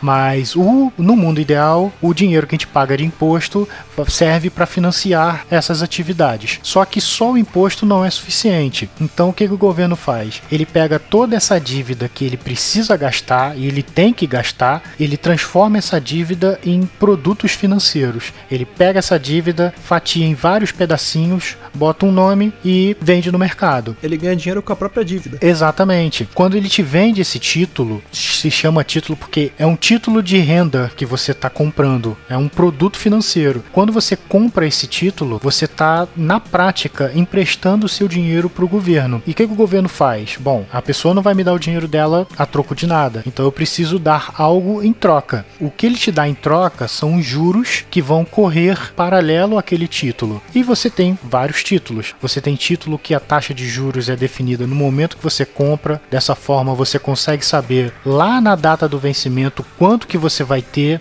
a tirar. São os chamados prefixados, né? Exatamente. Você tem os títulos que são atrelados à inflação, você tem os títulos que são atrelados à taxa Selic, ou seja, são vários, várias modalidades de título que se enquadram a diferentes tipos de, de diferentes perfis de investimento. E então o título é basicamente isso. E como é que você faz para comprar um título? Você pode comprar pelo banco, como eu falei, ou por uma corretora independente. Você tem que ter um intermediário para fazer essa operação. Você não pode chegar para o governo simplesmente comprar. É como uma casa. Você vai comprar a casa, mas por intermédio de uma imobiliária. Essa pessoa vai fazer ponte entre você que quer comprar a casa e a pessoa que está vendendo a casa com a corretora e o banco é a mesma coisa. O princípio é basicamente isso. E quando você compra um título, você está aplicando seu dinheiro e esperando que aquele produto, com o tempo, renda os juros para que você possa retirar lá no vencimento ou se você quiser fazer um resgate antecipado, se for o caso. Sobre, sobre as taxas de rentabilidade do Tesouro Direto, é importante a galera dar uma pesquisada. Ele é um, um investimento seguro e fácil, mas não tão fácil quanto a poupança, porque dependendo da sua taxa ali, pode ser que você não tenha um rendimento ou uma liquidez de acordo com aquilo que você necessita. Você tem pré-fixados que você sabe exatamente quanto que ele vai, vai render, mas você tem outros ali que não são prefixados. E aí, se você não entender sobre qual tipo de variação que ele tem, às vezes você pode ter um rendimento muito abaixo daquilo que você esperava. Pode ser por Selic, pode ser por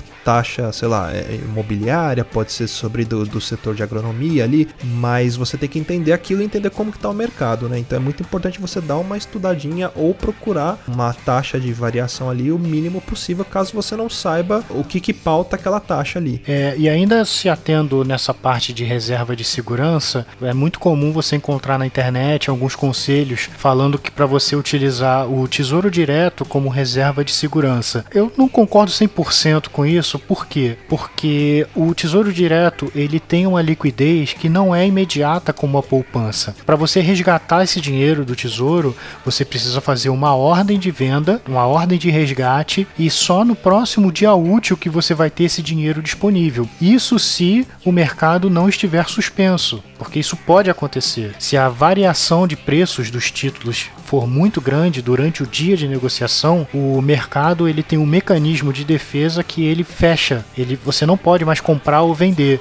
Isso é para justamente impedir que os preços dos títulos variem tanto que a pessoa acabe sendo prejudicada ou prejudicada demais ou beneficiada demais. Isso causaria um desequilíbrio muito grande no mercado. Então é uma forma do mercado se proteger. Uhum. Não só o mercado de títulos, até o mercado de ações tem esse mecanismo. É, tem horário então, para início e para fim. Exatamente, exatamente. Por isso que às vezes a gente vê na televisão, ah, a bolsa fechou hoje a X%, X pontos, né? O fechamento que eles falam é realmente o fechamento do horário ali mesmo. A hora que terminou tudo, opa, fechou aqui. E aí só no dia seguinte que ela abre de novo. É, o fechamento do dia. É. Mas um exemplo, quando a gente teve a questão do a delação da JBS, do Joesley Batista. No dia seguinte, a bolsa teve que parar as operações por.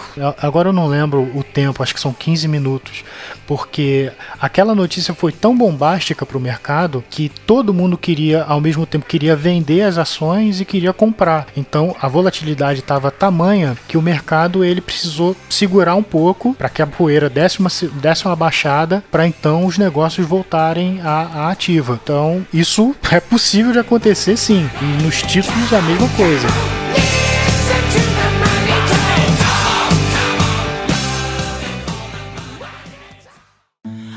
Wanna be a billionaire so fucking bad.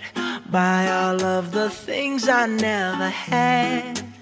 Agora vamos avançar para a terceira fase, que é a fase da gente conquistar a independência financeira. Qual que é o seu objetivo quando você busca a independência financeira? É que os seus investimentos eles comecem a dar um retorno cada vez mais significante na sua receita. Então, o seu, vamos supor que você seja um empregado, o seu salário ele não vai ser mais 100%, ele começa a passar a ser 80, 70, 60, até você virar a chave da independência financeira. Dentro da independência financeira, você começa a arriscar um pouco mais. Você pode ter um pouco mais de confiança para você arriscar. Quando a gente fala arriscar, o que, que isso significa? Você pode ter uma variação maior da renda. Você tem o risco de perder dinheiro, sim, mas dependendo do seu investimento, talvez esse risco seja muito pequeno e aí você consiga uma rentabilidade muito maior do que tesouro direto, que é um excelente investimento. E aqui que acontece a magia dos juros compostos, né? É aquele negócio dos juros sobre juros. Eu vou trabalhar com valor valores arredondados para ficar mais fácil da gente calcular, tá? Então você investiu 100 reais em algum investimento em que ele te rentabilizou 2%, ou seja, você chegou no final do mês você tem ali 102 reais. Isso a gente falando de um investimento mensal, tá? Porque você tem vários tipos de, de variação ali que pode ser diária, pode ser no aniversário, igual a poupança, enfim, você chegou a 102 reais. No mês seguinte, se você não fizer nada, você não vai ganhar mais 2 reais. Você não vai ter 104, você vai ter 104 e mais alguns centavos que é dos juros daquele dois reais que você ganhou no mês passado. Isso faz uma grande diferença quando você projeta lá na frente. Se você tem esse hábito de estar tá sempre investindo, é aquilo que eu falei, por menor que seja o seu investimento, cada centavo conta e na hora do juros sobre juros, ele também vai contar lá na frente. E aí você vai buscando aumentar cada vez mais a sua coluna de ativos, que é aquilo que a gente vai atrair dinheiro, como eu falei de, de modo simplificado. Quando aquela hora que a gente brincou, que o Luiz falou assim, ah, que eu falei, por que, que os ricos são ricos? E o Luiz falou, porque eles têm mais dinheiro e eu falei da coluna de ativos. Vamos supor que você queira comprar uma televisão que custe mil reais. O que, que você vai fazer? A gente tem esse pensamento, ah, eu vou na loja, parcelo e pago. O que o rico vai fazer? Ok, eu vou construir uma coluna de ativos, que essa coluna de ativos vai me dar uma rentabilidade em que ou eu consiga pagar à vista esses mil reais da minha televisão, ou eu consiga pagar parcelado e que esse ativo que vai pagar minha parcela. Não vai sair dinheiro do meu salário ou de alguma outra forma, vai sair desse ativo. Então é muito importante você alimentar a coluna de ativos nessa, nessa fase de conquistar a independência financeira. É, o meu pai, cara, ele a prova viva disso que meu pai, ele trabalha, ele é aquele funcionário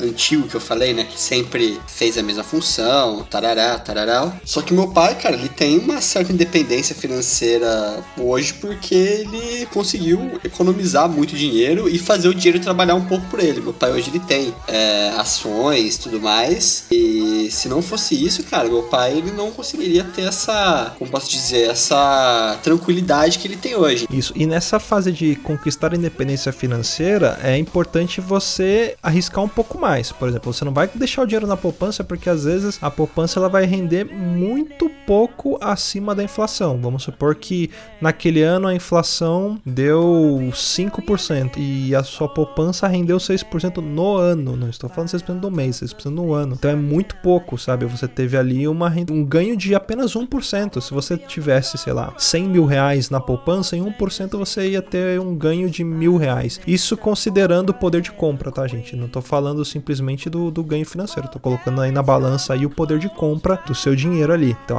ali para você conquistar sua independência financeira, aí é que você tem que começar a investir em coisas que te tragam uma rentabilidade maior. Que aí você vai aprender. E aí é aquilo que eu falei, se você tem o hábito de investir e de correr atrás, é um pouquinho a cada dia, trabalho de formiguinha. Quando você perceber, parar para olhar, daqui, sei lá, 3, 4 anos, você vai estar tá tendo um entendimento muito legal e aí você vai poder arriscar ainda mais, ter mais conhecimento de mercado e assim você vai crescendo e aumentando ainda mais a sua coluna de ativos. Eu ouvi falar uma coisa, e é até engraçado que nem. É, eu tava querendo investir um dinheiro tal, guardar um dinheiro, só que sempre foi muito difícil. Eu sempre gastei muito. E juntando com a minha esposa também, ela sempre teve o hábito de gastar sem olhar, sabe? Tipo, vou gastando, gastando, gastando. Hoje ela tá muito mais controlada. De uma forma que meu irmão fez, não sei se é o jeito certo ou se dá certo. Ele falou para mim, meu, já que você não consegue guardar dinheiro e não tem algo que você queira agora, não é uma coisa de emergência, ele falou, faz um consórcio. Que nem ele fez um consórcio em uma moto que acho que ela valia quase 100 mil reais e ele pegou agora esse dinheiro e com esse dinheiro ele virou um carro e ele tá começando, tipo, ele tá crescendo financeiramente. E eu não sei se o consórcio é uma ótima forma, é uma forma boa. Ele seria, não sei, eu tô, posso até estar tá falando besteira. Cara, o, o, que eu entendo de consórcio é o seguinte: você entra e faz o pagamento daquele item, só que você pode ser contemplado no meio do caminho, uhum. entendeu? Só que só que Isso você é um continua, pouco nebuloso você continua mim. pagando, né? Isso não significa que você é, exatamente. foi sorteado na primeira parcela, opa, não preciso mais pagar. Não, você continua pagando, só que você recebe uma carta de crédito no valor daquilo que você Com o valor total. É. Isso, exato. Mais juros, né? Tem os juros também em cima. Os juros que, que foi me informado é assim, por exemplo, num carro. Normalmente, quando você vai pagar um carro, você vai olhar o financiamento dele. No final, você está pagando dois ou até três carros. Você vê nesse negócio de consórcio, tem os juros, mas não seriam juros, tipo, muito altos. Você pagaria, vai, em vez de pagar mais 30 mil, você pagaria tipo mais 5 mil. Então é isso que, sei lá, a minha dúvida é se compensa ou não pagar isso. É, é, no meu caso, acho que até seria bom, porque como eu não consigo juntar dinheiro, e eu já falei, o meu carro, eu só consegui comprar porque eu falei, eu vou financiar, porque juntar o dinheiro esquece, eu não consigo. Falo, fazer que não, eu vou guardar um dinheiro para conseguir comprar. Não dá, não consigo. Então, para mim, acho que o, o, financiamento valeu. E o do consórcio, não sei se valeria. O consórcio ele é válido quando você quer adquirir um bem, mas você não tem pretensão de que esse bem venha agora. Por isso que tem essa questão do sorteio do consórcio. Vamos supor que você queira comprar o carro, mas é, é, você não sabe quando mas você sabe que você quer e você vai começar a guardar um dinheirinho ali e a hora que você for contemplado você vai lá e compra um carro, você troca. Só que eu não considero o consórcio como um investimento, porque você no final das contas vai estar tá pagando juros, vai estar tá pagando taxas e coisas assim. Então não é investimento porque você vai você vai receber um bem que ele vale menos do que o dinheiro que você está colocando. Então você não está tendo ganho, né? É, às vezes talvez esse dinheiro que o seu irmão coloca no consórcio, se ele colocasse em algum outro investimento, é, ele estaria recebendo mais dinheiro ia ter o bem que ele que ele quer ter, ou que ele conquistou, e ia sobrar uma outra grana ali para ficar investindo e ganhando mais dinheiro em cima disso. Eu não é que você tem que contar consórcio... um pouco com a sorte do consórcio, né? Também, também. Às vezes você pode, sei lá, receber bem no começo, aí você vende aquele bem, né, para fazer um dinheiro ali na hora, pode ser. Só que você vai estar tá pagando a parcela daquilo, é como se fosse um, um empréstimo com juros reduzidos, mas eu não consideraria um investimento. É, eu também não. O que eu acho que seria mais interessante é o valor do consórcio, aquele valor mensal que você daria no consórcio, se você na virada do mês já pegar esse valor, um valor aproximado a ele, e já dar um destino, já dar um destino separado para esse dinheiro, e isso a gente está remetendo a lá ao início do programa que o Luciano falou de se pagar em primeiro lugar. E se você, por exemplo, compra um título, compra alguma coisa que a reversão desse dinheiro talvez não seja tão simples assim, pode ser um mecanismo que você pode utilizar para que o seu dinheiro ele tome um destino, uma certa poupança, vamos dizer assim, e que ele não acabe sendo gasto com supérfluo, alguma coisa que não vai te trazer nenhum retorno. Só às vezes também pode ser uma. Até hoje em dia mesmo você consegue ter alguns mecanismos de aplicação automática, de que você quer que o valor X seja aplicado automaticamente todo mês em certo produto. Isso também é uma forma de se, de se doutrinar mesmo, né? A fazer aplicações e fazer com que o dinheiro consiga salvar um pedaço do dinheiro antes que você gaste tudo.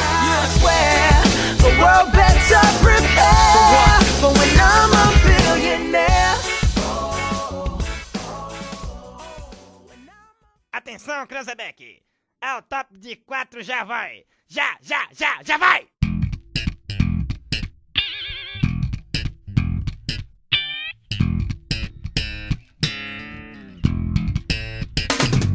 Agora a gente está indo para a quarta fase, vamos dizer assim, a última fase, a fase da liberdade financeira. Lembrando lá que eu falei que essas são as fases para a gente conquistar a liberdade financeira. Primeiro, o que, que a gente considera como liberdade financeira? É uma visão minha aqui, tá? Liberdade financeira é quando os seus rendimentos eles passam a ser a maior parte da sua renda. Ou seja, é um amadurecimento da independência financeira. Quando você tem a sua coluna de ativos ali te trazendo dinheiro e você está ganhando uma grana ali, quando você começa a ter muito mais rendimento dali do que do seu trabalho convencional ou da sua forma convencional de ganhar dinheiro, ali você conquistou a sua liberdade financeira. É, eu acho que liberdade financeira, aproveitar que você puxou o gancho, além disso, dessa questão dos teus ativos eles conseguirem chegar num ponto de maturidade que eles conseguem te sustentar de tal maneira que você não precisa trabalhar, eu acho que até conceitualmente, liberdade financeira para mim é quando você não precisa mais trabalhar para sobreviver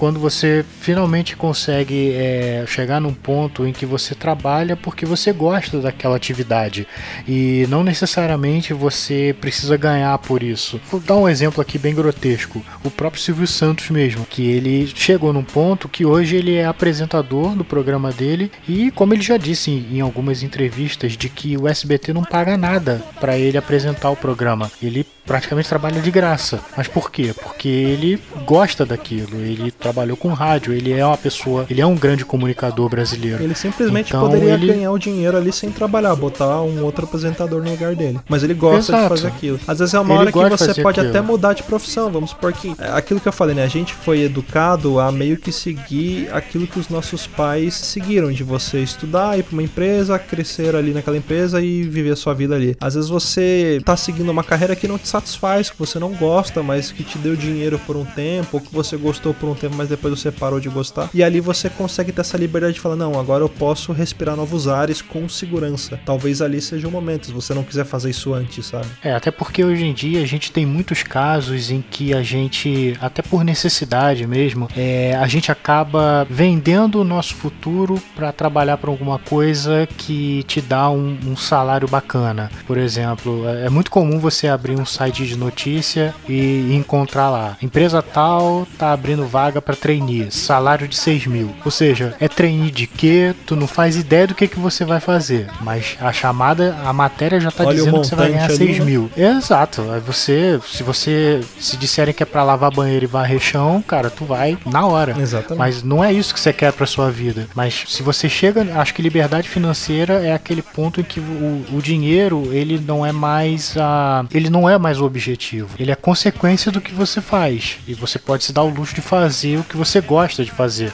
Um hobby, uma atividade prazerosa ou, ou não fazer nada mesmo também, ficar se coçando o dia inteiro. Uhum. É legal. Bom, eu espero que a galera aí de casa também tenha, tenha aprendido alguma coisa, que a gente tenha compartilhado aí um pouco de conhecimento pra vocês. Eh, Resumindo, a educação financeira nada mais é do que você ter o hábito de investir e de ter o controle dos seus gastos. Posso citar um grande filósofo pra esse programa? Esse programa tem que ser uma isca intelectual pra você Exatamente.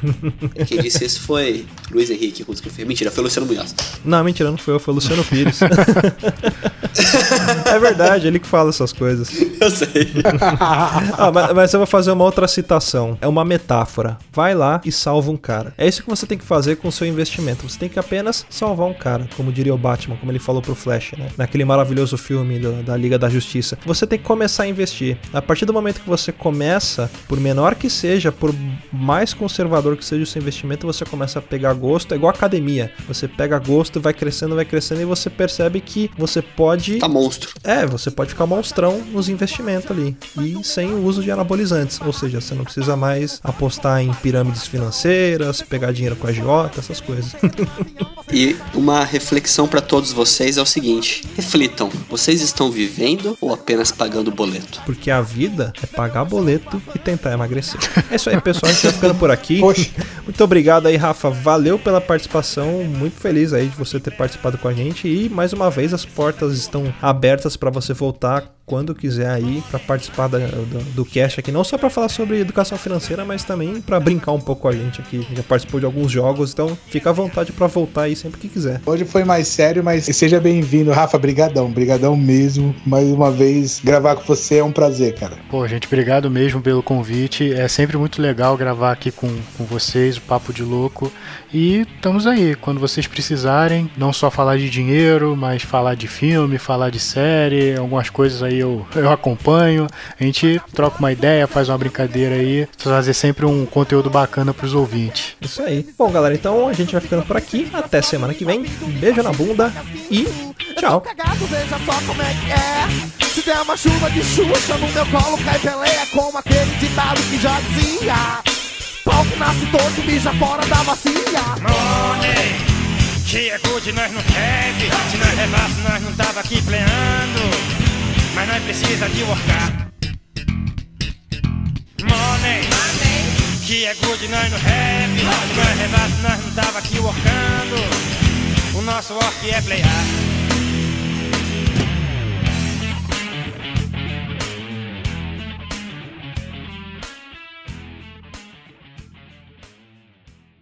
Quer ouvir mais? Acesse papodelouco.com ou assine o nosso podcast.